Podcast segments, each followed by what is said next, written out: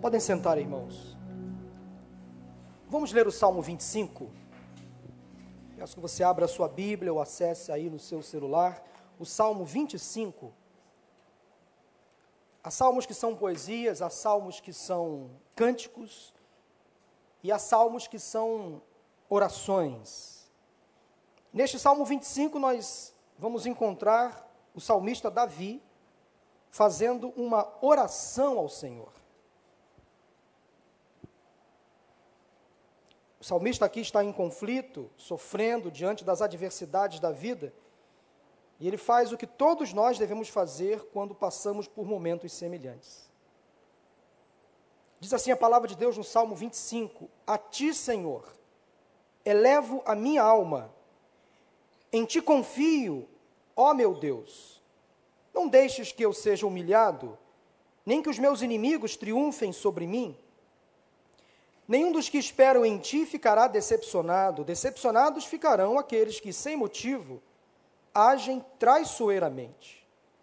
Mostra-me, Senhor, os teus caminhos, ensina-me as tuas veredas, guia-me com a tua verdade e ensina-me, pois tu és Deus, meu Salvador, e a minha esperança está em ti o tempo todo.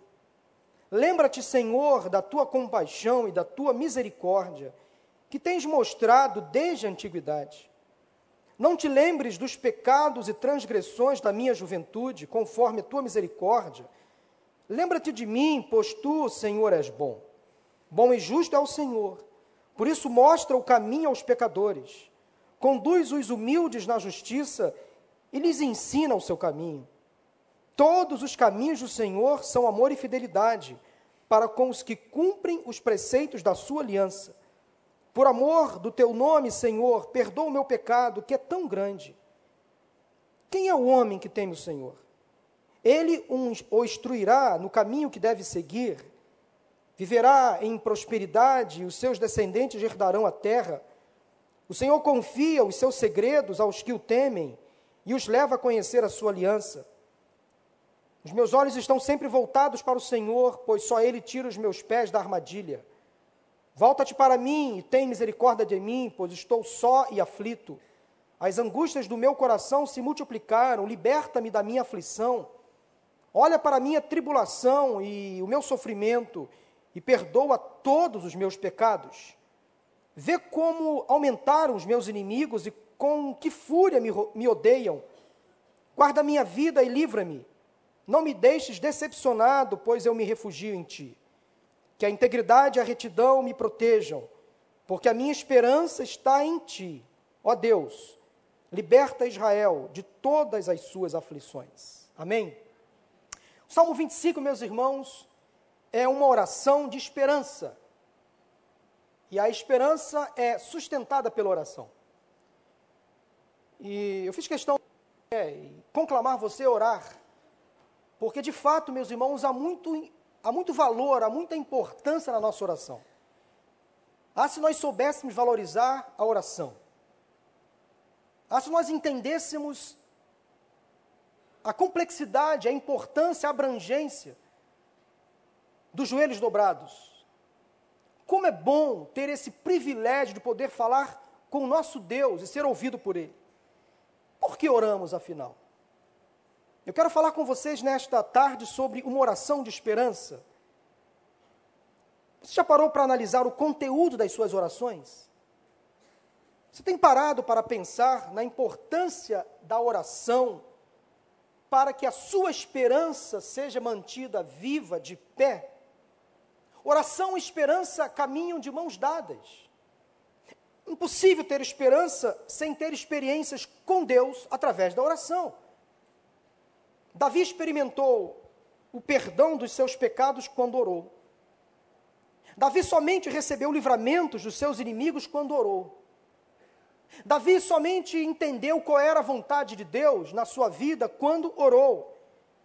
Por isso que a oração é muito importante e na maioria das vezes nós entramos em desespero, nós enfrentamos a desesperança, nós ficamos aflitos, desanimados, porque não estamos orando como deveríamos orar. ou não estamos orando adequadamente. Simples assim. E às vezes, como Jesus disse, as nossas orações não são respondidas porque não sabemos pedir. Oramos mal. Já que estou falando sobre oração, essa importante ferramenta que nos ajuda a ter esperança em tempos de crise, de aflição, em momentos tão difíceis, faz bem então mencionar alguns aspectos importantes sobre esta importante ferramenta que aprimora a nossa fé, que é a oração.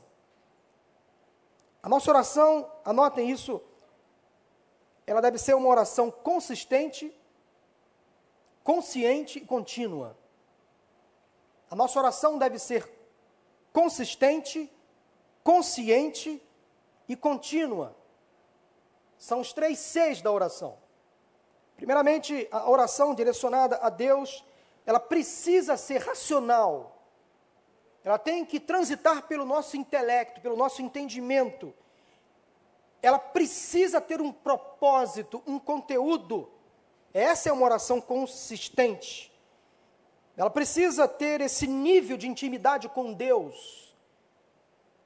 E fazer da nossa oração algo realmente prazeroso, dinâmico, racional, sem rodeios, sem bocejos, sem mantras. Também sem muita intelectualidade, sem ser carregada de palavras difíceis, formalismos, palavras bonitas, eloquentes, não há necessidade disso. Nós precisamos aprender a orar e assim, de forma consistente, ou seja, com palavras cheias de vida, valorizar o nosso tempo com Deus. Mas a nossa oração também precisa ser uma oração consciente. Ou seja, com o entendimento, com a razão, nós devemos ter a exata noção do porquê estamos orando e do para que estamos orando, por quem estamos orando. Demandar tempo, interesse, se abstrair dos rodeios, dos atravessamentos, das distrações. Por quem você está orando ultimamente? Você tem uma relação de oração? Você busca, por exemplo, ter um caderno de oração? Você anota os pedidos? Você relaciona por quem você tem orado? Por quem você tem intercedido? Você relaciona nas suas orações, por exemplo, os motivos de gratidão? Você é um intercessor ou é apenas um pedinte? Você louva ao Senhor na sua oração, você reconhece e pontua os seus pecados, nomina os seus pecados diante de Deus na sua oração. Mas a nossa oração também precisa ser contínua. Nós precisamos orar sem cessar, viver em espírito de oração constantemente, como diz a palavra, e há relatos no livro de Atos dos Apóstolos que a prática da oração na igreja primitiva, entre os primeiros cristãos, era uma prática contínua. Oravam sem cessar, reuniões espontâneas de oração, que duravam a noite inteira, não eram raras, eram constantes e frequentes. Eles oravam o tempo todo, continuamente, eles tinham uma vida de oração, estavam sempre em sintonia com Deus, em intimidade com o Senhor. Outro detalhe importante sobre oração é o seguinte: preste atenção. Você acha que as suas orações devem ser respondidas do seu jeito ou do jeito de Deus? Já pensou nisso? Você é atendido? Se serão atendidas conforme o seu desejo ou conforme o desejo de Deus? Será que você fica com birra, com bico, quando um pedido seu não é atendido? Algumas pessoas têm uma falsa expectativa sobre a oração, porque pensam que todas as suas vontades precisam acontecer. Todos os seus desejos têm que acontecer de forma mágica. Daí elas perdem a esperança, perdem até a vontade de viver. Uma esperança pode ser perdida quando não oramos adequadamente. Outra questão importante para você pensar sobre a oração é a seguinte: como Deus responde às nossas orações? Eu, particularmente, aprendi desde cedo, desde a minha do início da minha caminhada com Deus, da minha vida cristã, que o Senhor tem pelo menos três maneiras de responder a nossa oração. E lá na escola bíblica de férias, se você participou, frequentou a EBF, você aprendeu que Deus pode responder sim, não ou espera. Eu aprendi essas três formas de Deus responder às nossas orações: sim, não ou espera. Mas na minha experiência pessoal, eu aprendi uma quarta maneira de Deus responder às nossas orações. Além do sim, além do não, além do espera. Sabe qual é a quarta maneira que pelo menos Deus me revelou de responder às minhas orações? É quando ele fica em silêncio. Sim, o silêncio também é uma resposta. E está aí o teste mais forte à nossa fé. É quando Deus não fala nada. É quando eu sei que Ele está ali comigo, eu sinto a presença dEle, mas Ele não se manifesta de forma alguma. Não me responde claramente qual é a vontade dEle. Ele me deixa em compasso de espera, mas Ele fica em silêncio. Ele não diz nem sim, nem não, e nem me diz, espera, não é o seu momento. Ele simplesmente fica calado. Acreditar em um Deus que, mesmo em silêncio, trabalha em nosso favor, talvez seja o teste mais difícil da nossa fé em Jesus. Precisamos saber que Deus não prometeu atender todas as nossas orações. Ele prometeu responder às nossas orações, mas atender nem sempre. Muitos personagens bíblicos não tiveram seus pedidos aceitos, respondidos, atendidos. E mesmo assim, não deixaram que a sua esperança no Senhor fosse abalada. Lembre-se de uma coisa: a nossa oração sempre vai passar pelo teste da soberania de Deus. Ele é o Senhor. Quando pedimos algo com fé, e esse algo não acontece, não significa dizer que falhamos muito menos que Deus se esqueceu de nós, ou que nós estamos em pecado, que nós não somos merecedores do favor dele. Não, não, não. Muitos crentes são tentados a duvidar do amor de Deus, da esperança que deve ser colocada no Senhor, quando oram e seus desejos não são atendidos. O Salmo 25, que nós acabamos de ler, nos ensina a fazer uma oração de esperança. Toda oração deve começar com uma declaração de louvor e de confiança a Deus. Então, Davi começa a sua oração da maneira correta. Ele louva ao Senhor e demonstra total confiança em Deus. Isso é fundamental, irmãos. Eu só posso ter esperança em quem eu confio. Quem tem esperança espera alguma coisa, quem tem esperança precisa de alguma coisa e precisa entender e confiar no Senhor. Davi basicamente dividiu a sua oração em quatro partes. Ele pediu por proteção, por direção, por perdão e por prosperidade. Anotem, anote então essas quatro partes que a oração de Davi é dividida. Primeiramente, ele pediu a Deus por proteção, depois por direção, depois por perdão e finalmente por prosperidade. Nós vamos nesse momento analisar cada parte da oração de Davi. Eu espero que você, ao sair daqui, daqui a pouco, aprenda a fazer a sua própria oração de esperança, com base neste modelo de oração de Davi no Salmo 25. Afinal, todos nós precisamos de esperança e a oração é o alicerce que vai sustentar a nossa esperança. primeira parte da oração de Davi, acompanhe comigo novamente a leitura dos versículos 1 a 3 e 15 a 22. Salmo 25, de 1 a 3, 15 a 22, diz assim: A ti, Senhor, eleva a minha alma. Em ti confio, ó meu Deus, não deixes que eu seja humilhado nem que os meus inimigos triunfem sobre mim. Nenhum dos que esperam em ti ficará decepcionado. Decepcionados ficarão aqueles que, sem motivo, agem traiçoeiramente. Os meus olhos estão sempre voltados para o Senhor, pois só Ele tira os meus pés da armadilha. Volta-te para mim e tem misericórdia de mim, pois estou só e aflito. As angústias do meu coração se multiplicaram, liberta-me da minha aflição. Olha para a minha tribulação e o meu sofrimento e perdoa todos os meus pecados. Vê como aumentaram os meus inimigos e com que fúria me odeiam. Guarda a minha vida e livra-me. Não me deixes decepcionado, pois eu me refugio em ti.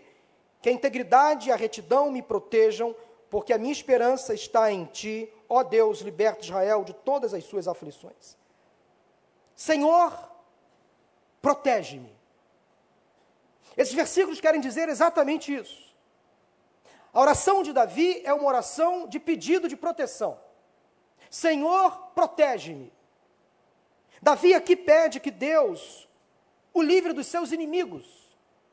E não só no Salmo 25, mas em outros salmos, vocês vão perceber, no Salmo de Davi, que ele estava constantemente pedindo proteção a Deus. Proteção para que os seus inimigos não derrotassem. Davi então aqui pede pela justiça de Deus em seu favor. Talvez alguns possam até pensar: será que Davi era um frouxo, um medroso? Davi foi um homem, irmãos, constantemente perseguido, invejado, caluniado. Os seus inimigos estavam à espera. Ele adquiriu ao longo da sua vida muitos inimigos. Dentro da própria casa, quando foi chamado por Deus através do profeta Samuel, ele teve que passar em revista a tropa na frente dos seus próprios irmãos. Começaram a humilhá-lo ali mesmo. Ele foi invejado na própria casa, na própria família. Talvez pelo seu passado, a maneira então como foi escolhido por Deus, um simples camponês, um pastor de ovelhas, o filho mais novo de Jessé, que estava lá na roça, cuidando das ovelhas, esquecido. O rei Saul, o primeiro rei de Israel, não soube lidar com a ascensão de Davi ao trono, aquele jovem pastor. E Saul protagonizou as mais difíceis perseguições a Davi, Davi era um homem constantemente atormentado pelos seus inimigos que constantemente batiam a sua porta. O perseguiam sim, e eram inimigos reais, não imaginários. Queriam matá-lo, tirar-lhe a vida. Ele esteve por várias vezes, no Salmo 23, por exemplo, aquela fala de Davi é emblemática.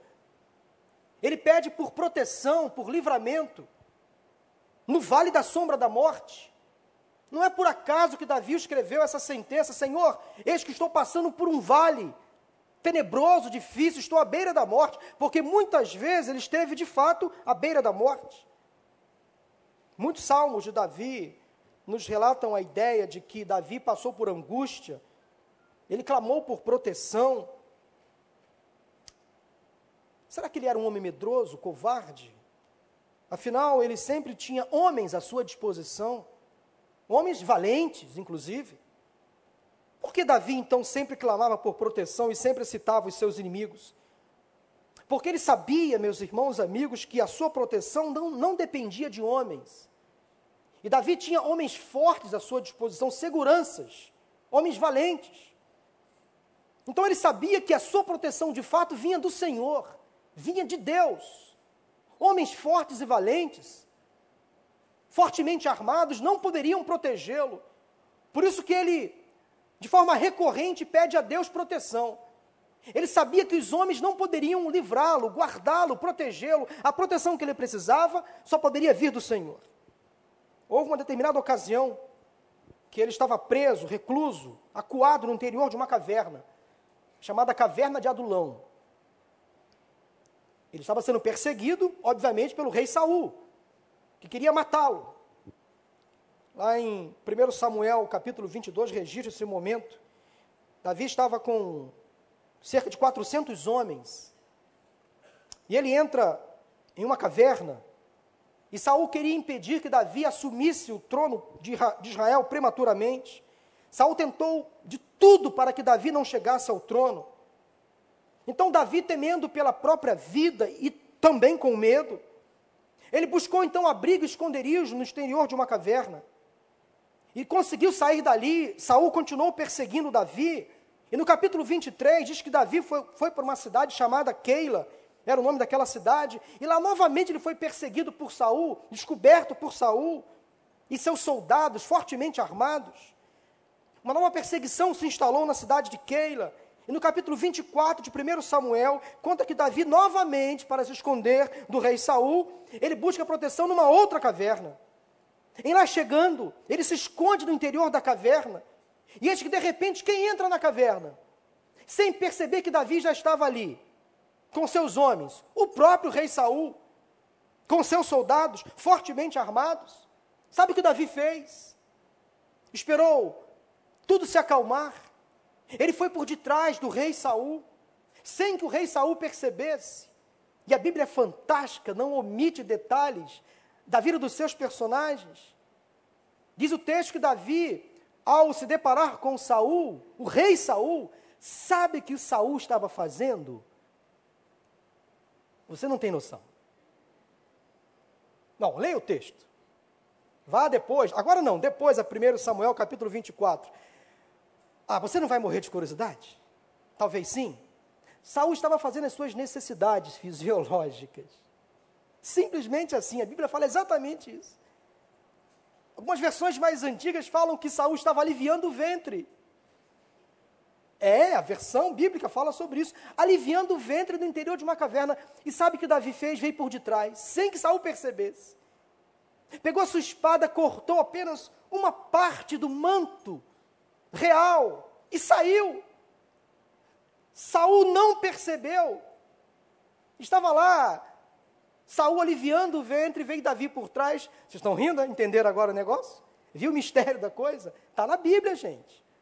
Está na Bíblia. A Bíblia não omite esses detalhes, às vezes, que fazem toda a diferença numa história. Então Davi foi lá, cortou parte do manto do rei Saul e saiu.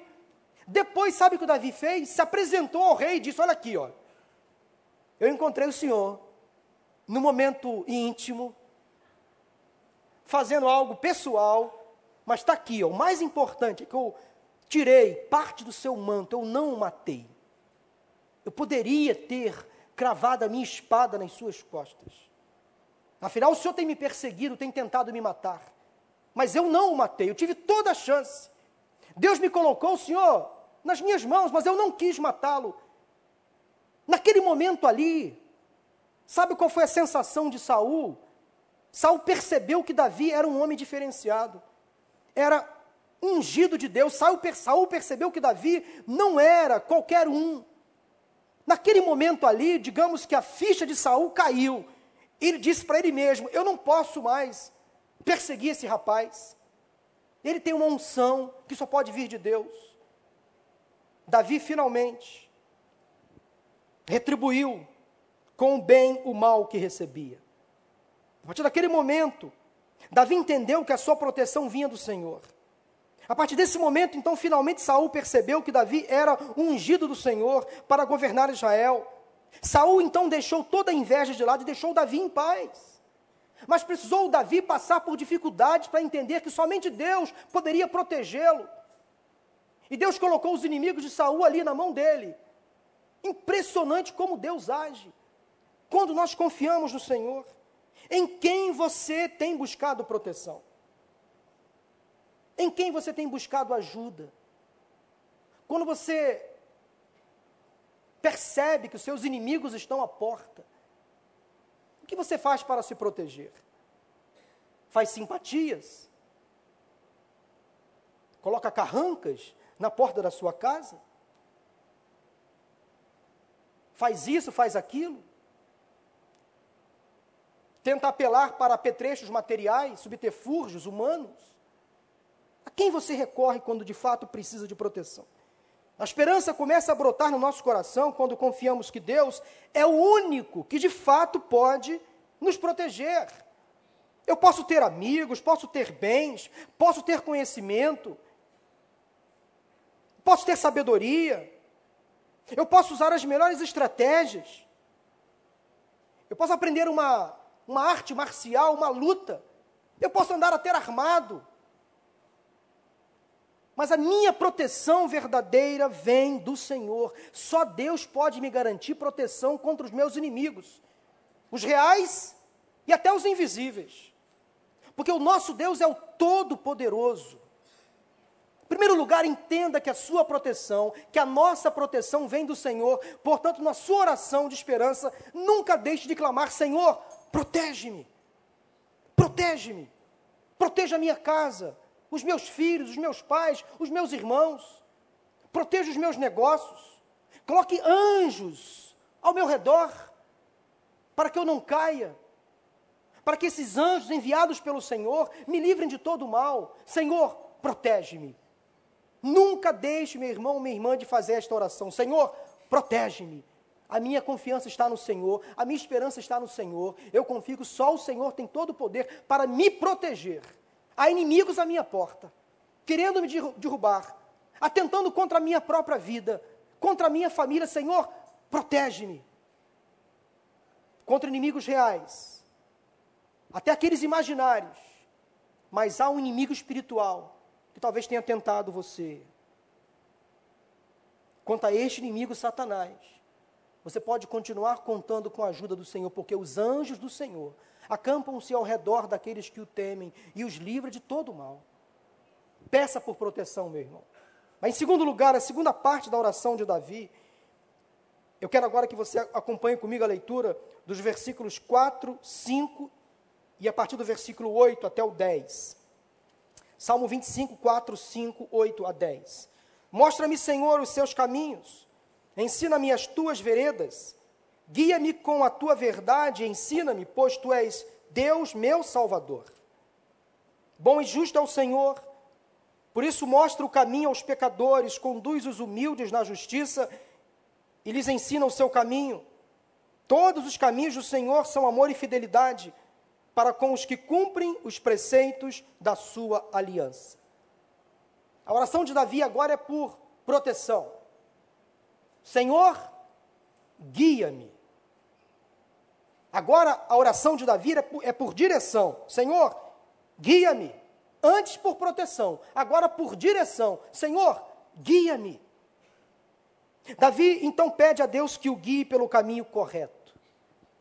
Ele enfrentava armadilhas, atalhos. Ele precisava que o Senhor o direcionasse da maneira correta. Ele era um homem muito sensível Músico tem que ser sensível. Poeta tem que ser sensível. Mas ele também era um homem guerreiro. E os guerreiros, os combatentes, os brutos, os fortes, também são sensíveis.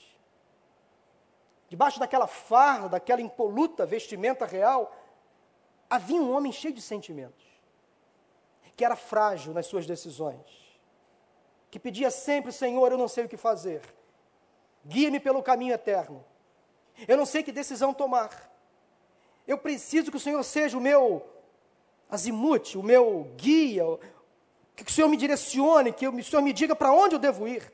Eu não sei, eu estou confuso. Senhor, mostra-me o caminho. Eu não sei que decisão tomar, Senhor. Apesar da sua força, do seu exército, dos homens fortes à sua disposição, do seu staff sempre próximo.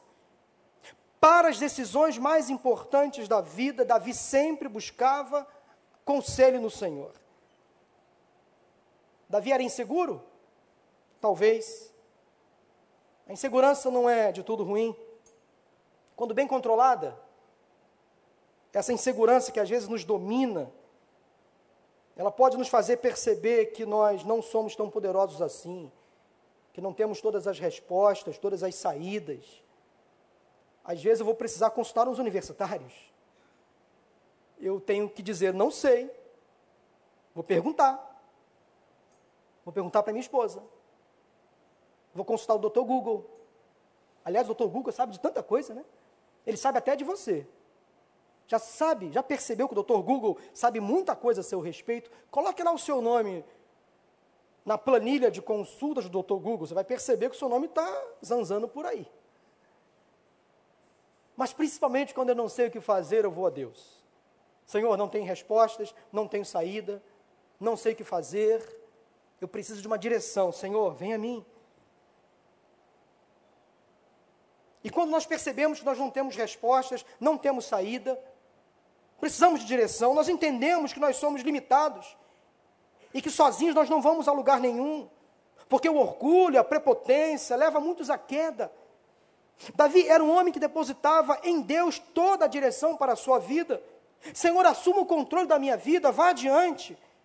Eu vou para onde o Senhor quer que eu vá. Senhor, guia-me pelas veredas da justiça, por amor do seu nome, ainda que eu ande por um vale de sombra da morte. Não temerei, porque tu estás comigo à minha frente. Aí nós entendemos o porquê das falas de Davi.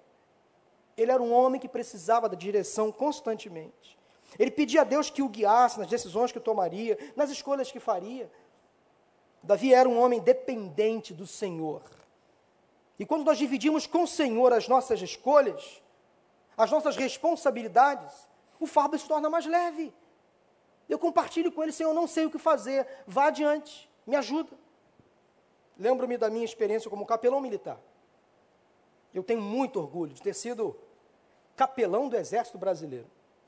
Durante sete anos eu fui militar do Exército. O capelão é aquele militar, padre ou pastor, que presta assistência religiosa aos militares, né, Miguel? Aos seus familiares, aos funcionários civis também da força. Durante um bom tempo da minha vida, eu tive o privilégio de vestir farda e servir ao Exército Brasileiro como capelão militar. E às vezes, os militares fazem marchas, caminhadas de 8 quilômetros, 12 quilômetros, 24 quilômetros. A marcha máxima que eu consegui fazer foi de 12 quilômetros, com toda a tropa. Mas não é uma marcha, uma caminhada qualquer. É todo mundo armado e equipado. Com mochila pesando no mínimo 30 quilos. Já imaginou caminhar 12 quilômetros com uma mochila de 30 quilos? Eu me lembro que quando eu saí para essa marcha de 12 quilômetros, o meu comandante imediato, o chefe do Estado-Maior, pediu que todos os oficiais pesassem a sua mochila. E eu não poderia ficar de fora do peso da mochila. E eu tive que preencher os espaços da minha mochila com pesos. E sabe o que eu coloquei na minha mochila para aliviar o peso? Eu coloquei Bíblias. eu consegui ir até o final, mas a minha mochila tinha 31 quilos. 31 quilos. É claro que acho que de meia e meia hora a gente parava para se alimentar, beber água, descansar um pouquinho, mas era uma marcha de 12 quilômetros. Mas uma coisa interessante que acontecia nesses exercícios militares, que servem para aprimorar a tropa, para reconhecer o terreno, todos saímos de um ponto fixo, íamos para o outro ponto. Alguém antes fazia o reconhecimento da caminhada, da trajetória. Alguns militares iam à frente armados para nos proteger. Mas o militar mais antigo ali, geralmente o comandante, a referência, ele ia sempre à frente do pelotão. E antes da marcha iniciar, o comandante que estava à frente dizia o seguinte: olho no guia. Olho no guia. Pronto. Era palavra, eram as palavras-chave. A marcha vai começar, o líder está à frente, vamos caminhar o caminho do líder, o caminho do guia. Por onde o guia caminhar, nós vamos caminhar. Onde o guia virar, nós vamos virar. Olho no guia. Olho no guia. Todos nós deveríamos pisar onde o guia pisou antes. O guia era o responsável em dar segurança à tropa, em dar proteção à tropa, em de fato guiar a, a tropa, direcionar o caminho. O guia não podia ficar confuso. Ele tinha que ter uma carta na mão. Ele era orientado, mas ele sabia exatamente onde ele deveria chegar. Olho no guia. Na vida espiritual, Deus é o nosso guia. Ele está à nossa frente, meu irmão. Ele fala assim: Eu estou na sua frente, eu estou caminhando à sua frente. E se Deus vai adiante, eu e você podemos caminhar seguros, pois Ele já pisou onde você vai pisar, Ele já esteve onde você vai estar, Ele já passou por onde você vai passar, Ele já sondou o terreno, e se Deus lhe falar, eu, se, se, Ele lhe falar, eu estou com você, pode confiar, pode caminhar tranquilamente, porque Ele está adiante. Ele não vai deixar você à deriva, Ele não vai fazer você cair, Ele não vai levar você para um precipício, Ele vai levar você para um lugar seguro, estável. Olhe no guia, olhe no Senhor, não desvie o seu olhar do Senhor. Não seja tentado a sair da tropa, a caminhar sozinho. Olhe no guia, olhe no Senhor. Você pode ficar tranquilo, pois quem está à sua frente é o Senhor dos exércitos, o Todo-Poderoso. Pode confiar, porque Deus está guiando você. Confie em Deus, Ele é o nosso guia, Ele é a nossa direção. Muitos precisam de direção na vida, de uma orientação firme e segura. Eu espero que você nunca deixe de fazer em suas orações essa declaração: Senhor, guia-me. Guia-me nas veredas da justiça por amor do seu nome. Deus, eu não sei o que fazer, não sei para onde ir, não sei que decisão tomar. Eu sou teu servo obediente, dependente, sou sensível, sou frágil. Guia-me, Senhor. Não sei o que fazer. Como o rei Josafá um dia orou, lá em 2 Crônicas, capítulo 22, diante de tantos inimigos à sua volta, ele falou assim: Senhor, não sei mais o que fazer. Não sei mais o que fazer, mas os meus olhos estão postos em ti. Olho no guia, olho no guia. Nunca deixe de olhar para Jesus. Ele está à frente. E se ele está à frente, ele vai conduzir você para um lugar seguro. Não saia do caminho do Senhor. Olhe no guia, olhe no guia. Amém? Mas em terceiro lugar, a oração de esperança de Davi. Vamos agora ler versículos 6, 7 e 11 do Salmo 25. A terceira parte da oração de Davi, versículos 6, 7 e 11. Lembra-te, Senhor, da tua compaixão e da tua misericórdia, que tens mostrado desde a antiguidade. Não te lembres dos pecados e das transgressões da minha juventude.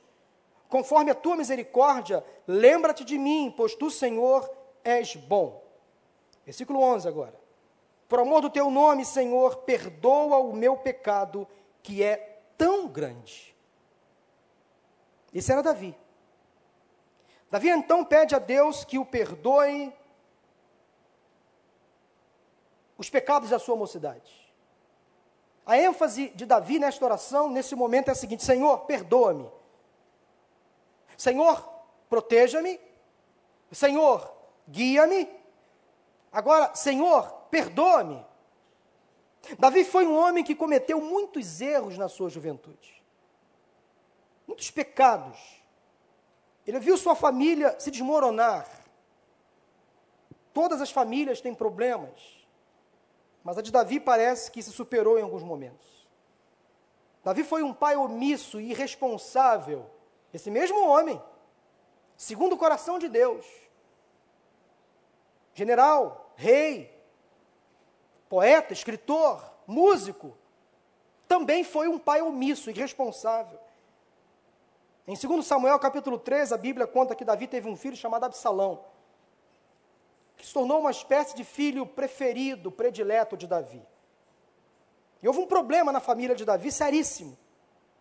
Quando o meio-irmão de Absalão, Aminon, estrupou a própria irmã de Absalão e filha de Davi, chamada Tamar. Um crime familiar que Davi tentou encobrir. Não chamou a atenção de Aminon, não repreendeu Aminon, não disciplinou Aminon. E Absalão, protegendo a irmã, sabe o que ele fez? Algum tempo depois, ele matou o próprio irmão Aminon. E para não ser perseguido, Absalão fugiu da presença do pai, fugiu de Jerusalém, viveu distante e se sentiu desprotegido pelo próprio pai. Porque ele percebeu que o pai não o apoiou. Deixou o problema para depois. Davi não assumiu a sua responsabilidade paterna, não disciplinou seus filhos adequadamente, não educou seus filhos de forma adequada. Anos depois, Absalão volta, agora para perseguir Davi. Ele se encheu de amargura, de ira, de raiva contra o próprio pai. Ele se juntou a alguns homens que começaram a lutar contra o próprio, ele começou a lutar contra o próprio pai. Davi ficou em desespero quando percebeu que aquele filho a quem ele amava estava agora lhe perseguindo. Aí o problema se instalou de vez na família. Infelizmente, Davi viu seu filho morrer. Absalão morreu combatendo contra o próprio pai, contra o exército do próprio pai. Interessante que Davi tinha pedido aos seus soldados que trouxessem o seu filho vivo. Mas isso não foi o que aconteceu. Absalão morreu preso a uma árvore, provavelmente enforcado ou sofreu uma, uma fratura no pescoço, uma morte estranha que a Bíblia conta. Davi chorou profundamente quando viu o corpo do filho. lamentou a morte do filho a quem amava, por conta do erro, da omissão, da irresponsabilidade. Ele levava um sentimento de culpa pela morte de dois filhos. Um pouquinho antes, em 2 Samuel, capítulos 11 e 12, talvez o pecado mais conhecido de Davi. Ele era um homem combatente, numa época em que o rei, os reis acompanhavam seus exércitos na guerra. Mas um dia Davi preferiu ficar no palácio, quando seus soldados estavam combatendo no fronte de batalha. E da, do palácio, da sacada da sua, do seu quarto, ele viu uma linda mulher se banhando no, na casa em frente.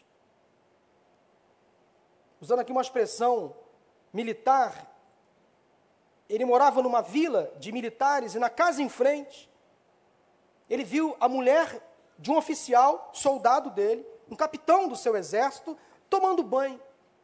Ele usou da sua prerrogativa real, da sua autoridade, e mandou trazer aquela mulher aos seus aposentos. E diz a Bíblia, a Bíblia não omite os erros dos seus personagens, que Davi, o homem segundo o coração de Deus, com todas as virtudes que tinha, ele teve relações sexuais com essa mulher, que estava em período fértil, e ela engravidou.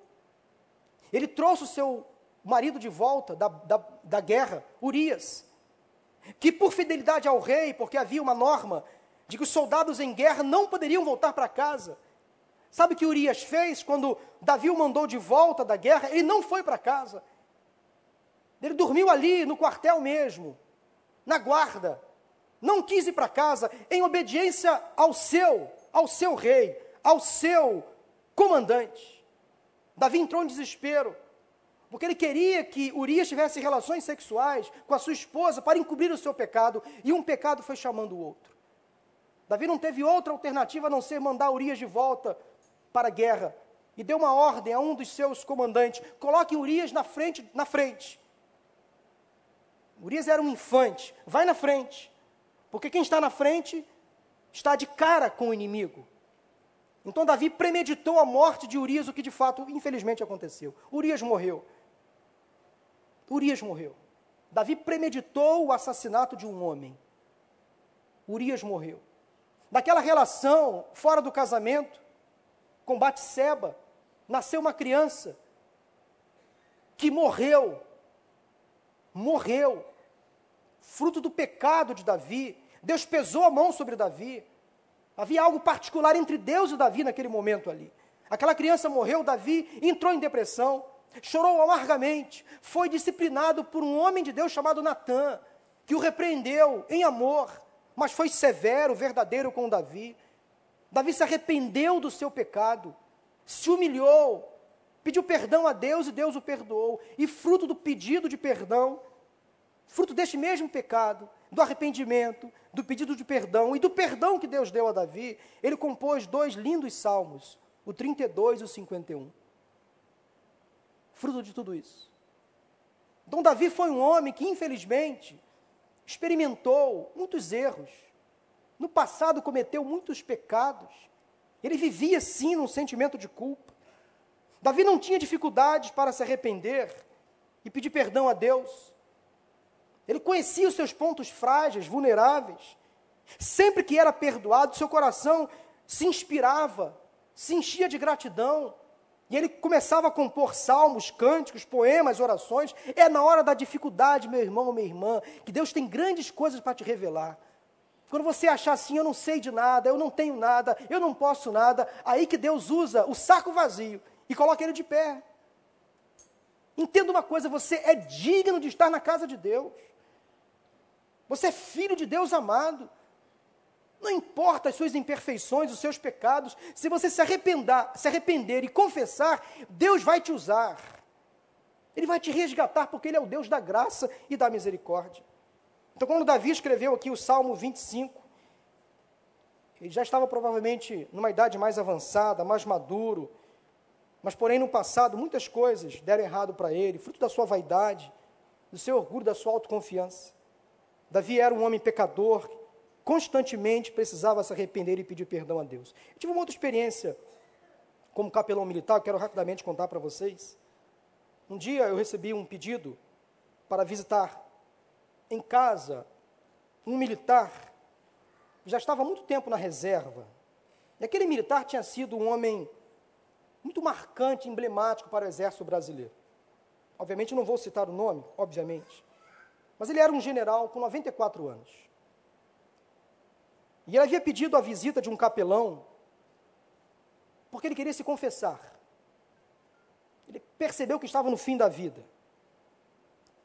Eu fui até a casa dele, identifiquei como um pastor. Ele era católico, mas eu me identifiquei como pastor. Mesmo assim, ele decidiu se confessar. Ele achava que eu fosse perdoar o pecado dele, ou pedir a ele para pagar algumas penitências, que o problema seria resolvido, mas eu não poderia fazer isso. Não me encontro baseado na Bíblia, não encontro base na Bíblia para perdoar o pecado de uma outra pessoa. E ele disse que havia feito no passado coisas terríveis, cometido erros contra ele mesmo, contra a sua família, contra algumas pessoas. E ele estava muito arrependido no fim da vida.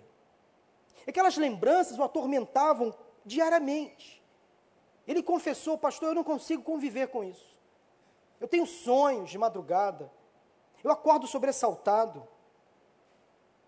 Eu não sei como me livrar dessa aflição na minha alma. Um homem de 94 anos, compartilhando comigo essas fragilidades. Ele disse, pastor, eu quero ficar em paz com a minha consciência. Eu quero pedir perdão e ser perdoado, mas eu não sei como. Eu comecei a conversar com ele, expliquei o perdão, como o perdão de Deus funciona, como ele acontece, à luz da Bíblia. E ele me disse o seguinte: Mas é só isso? Eu disse: Sim, general, é só isso. Eu não preciso pagar a promessa? Não. Eu não preciso rezar as orações tais, tais e tais? Não. Eu não tenho que pagar penitência? Não, general. Vamos orar juntos? E ele aceitou orar comigo. Eu perguntei, eu posso ajudar o senhor a orar? Eu falei, eu não sei. O senhor repete comigo as palavras e ele, de forma muito consciente, orou comigo. Nós oramos juntos. Ele confessou os seus pecados a Deus, entregou ali a sua vida a Jesus. Naquela oração ali. Simples assim. Foi assim que aconteceu. Porque a Bíblia diz: se nós confessarmos os nossos pecados, Ele é fiel e justo para nos perdoar os pecados e nos purificar de toda a injustiça. Meu irmão, não permita mais que o passado atormente você. As nossas orações se transformam em esperança quando nós nos arrependemos dos nossos erros e, pe e pecados e pedimos perdão a Deus, simples assim, Ele perdoa. Senhor, perdoa-me. Então, se você tem algo hoje a confessar, confesse. Arrependido, confesse. Crê que Deus já te perdoou. E nenhuma condenação há para aqueles que estão em Cristo Jesus. Não deixe o inimigo lançar na sua mente acusações falsas. Ele é mentiroso. Deus já te perdoou. Mas, em último lugar, a última parte da oração de Davi está nos versículos de 12 a 14 do Salmo 25. 12 a 14. Quem é o homem que teme o Senhor? Ele o instruirá no caminho que deve seguir. Viverá em prosperidade e os seus descendentes herdarão a terra. O Senhor confia os seus segredos aos que o temem e os, e os leva a conhecer a sua aliança. O que Davi quer dizer aqui é o seguinte: Senhor, faze-me prosperar. Senhor, protege-me. Senhor, guia-me. Senhor, perdoa-me. Agora, Senhor, faze-me prosperar. Davi então aqui pede prosperidade e bênçãos. Por ser um homem temente a Deus, de fato era. E quero deixar claro para você que não há problema algum a pessoa pedir a Deus por bênçãos materiais e prosperidade, não há problema algum. O erro é quando esse pedido, ou esses pedidos, ficam sempre em primeiro plano, em primeiro lugar, e a pessoa começa a ficar mais atenta, ou fica mais tentada a achar que o ter é melhor que o ser. E ela começa a entrar numa busca desenfreada por bens materiais, por projeção profissional, por sucesso financeiro, e se esquece das demais coisas, que são de fato essenciais. Infelizmente, vivemos um, em um mundo, em uma geração, em uma sociedade altamente competitiva, obcecada pelo sucesso pelos bens de consumo. Isso gera doenças na alma. Não pode ser assim. A prosperidade financeira, material, o sucesso nos negócios, na profissão, parece que virou uma febre, uma obsessão, que às vezes beira a patologia, a loucura. E as pessoas às vezes perdem a saúde, perdem os amigos, perdem a família, tão somente no desejo absurdo de conquistar, de lucrar, de subir na vida, de ter, de alcançar. Deus é o Deus das bênçãos. Ele é o dono do ouro e da prata, ele possui todos os tesouros em suas mãos. Porém, o maior privilégio que alguém pode alcançar, receber, a maior prosperidade que Deus nos oferece é a prosperidade espiritual. É desfrutar da Sua presença diariamente. Se eu estou bem com Deus, estarei bem comigo mesmo e bem com o meu próximo. Se eu estou em plena comunhão com Deus, tudo vai se encaixar melhor tudo vai fazer sentido. Quando eu estou bem com Deus, o meu coração fica em paz. Eu fico em paz com o meu próximo, eu fico em paz comigo mesmo. Deus foi, Davi foi um homem que prosperou sim. Ele experimentou a prosperidade material como rei. Israel cresceu, fez grandes negócios. Davi, de fato, foi um homem próspero, venceu grandes batalhas, fez a nação se desenvolver, e um dos seus filhos, chamado Salomão, que vocês conhecem muito bem, se tornou o homem mais rico e mais sábio que já existiu. A coisa mais importante nesse mundo é temer a Deus e andar nos seus caminhos. E o próprio Salomão resumiu toda a sua busca em uma única expressão, lá em Eclesiastes capítulo 12, versículo 13. Agora que já se ouviu tudo, aqui está a conclusão: tema a Deus e obedeça aos seus mandamentos, porque isso é essencial para todo homem. Eu quero concluir essa mensagem dizendo que uma oração de esperança também possui este pedido por prosperidade. Senhor, quero ser próspero. Senhor, faze-me prosperar nos meus negócios, nos meus projetos, no meu conhecimento. Que a minha família, que os meus filhos sejam prósperos. Que eles tenham uma boa profissão. Que eles tenham uma casa própria que eles tenham casa para morar, que nunca falte o alimento na minha mesa, Senhor. Que eles sejam bem-sucedidos, faz bem você orar assim. Pedir por prosperidade financeira, material, mas que na essência a sua oração por prosperidade seja: Senhor, eu quero mesmo prosperar na minha caminhada contigo. Eu quero ser um crente fiel, dedicado, eu quero prosperar materialmente e se eu prosperar materialmente, eu prometo que não vou me esquecer de ti. Gostaria que você neste dia fizesse a Deus uma oração de esperança. Peça ao Senhor por proteção. Mas reconheça em ato de louvor que Ele já tem protegido você e continuará protegendo. Peça ao Senhor por direção. Mas reconheça que em ato de louvor que Ele já tem guiado você até aqui e continuará guiando. Peça ao Senhor perdão pelos seus pecados. Arrependa-se dos seus erros. Mas admita que Ele já perdoou você outras inúmeras vezes, porque Deus é o Deus da graça e da misericórdia. Finalmente, peça ao Senhor por prosperidade financeira, material. Não há problema você pedir essas coisas. Mas entenda uma coisa: a maior prosperidade é a espiritual, aquela que Jesus concedeu na cruz do Calvário a todo aquele que crê, ou seja, a vida eterna. Jesus resumiu muito bem esse último pensamento quando disse o seguinte, lá em Mateus capítulo 6, versículo 33. Buscai, pois, em primeiro lugar o reino de Deus, a sua justiça, e todas essas coisas, que são coisas aleatórias, lhe serão acrescentadas. Mas o essencial é buscar a presença de Deus, é ter intimidade com Ele, é ter a certeza da sua salvação. Nunca deixe de fazer uma oração de esperança. Senhor, protege-me. Senhor, guia-me. Senhor, perdoa-me. Senhor, faze-me prosperar na tua presença, caminhando ao teu lado. Feche seus olhos, vamos orar. Depois nós vamos cantar um louvor. Deus, eu quero nesse momento pedir agora por cada pessoa aqui presente.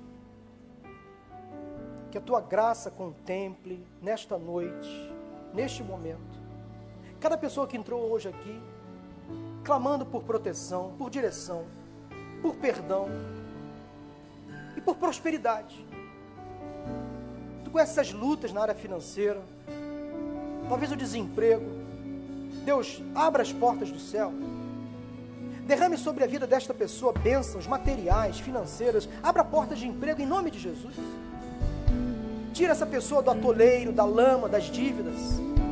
Dá uma segunda chance, Senhor. Dê criatividade. Dê ferramentas de trabalho. Dê ideias, Senhor. Faça o teu povo prosperar nesta terra em nome de Jesus. Mas não permita que nenhum dos teus filhos perca a esperança em ti, da vida eterna. Esta sim é a principal saída. É a principal porta que devemos entrar, a porta da salvação em Cristo Jesus. Não deixe que nossos olhos se desviem da tua presença, nunca mais. Supra as necessidades do teu povo nesta tarde, noite, Senhor, em nome de Jesus. E que saiamos daqui hoje cheio de esperança, de que o Senhor está no controle absoluto das nossas vidas. Oramos em nome de Jesus. Amém, amém e amém.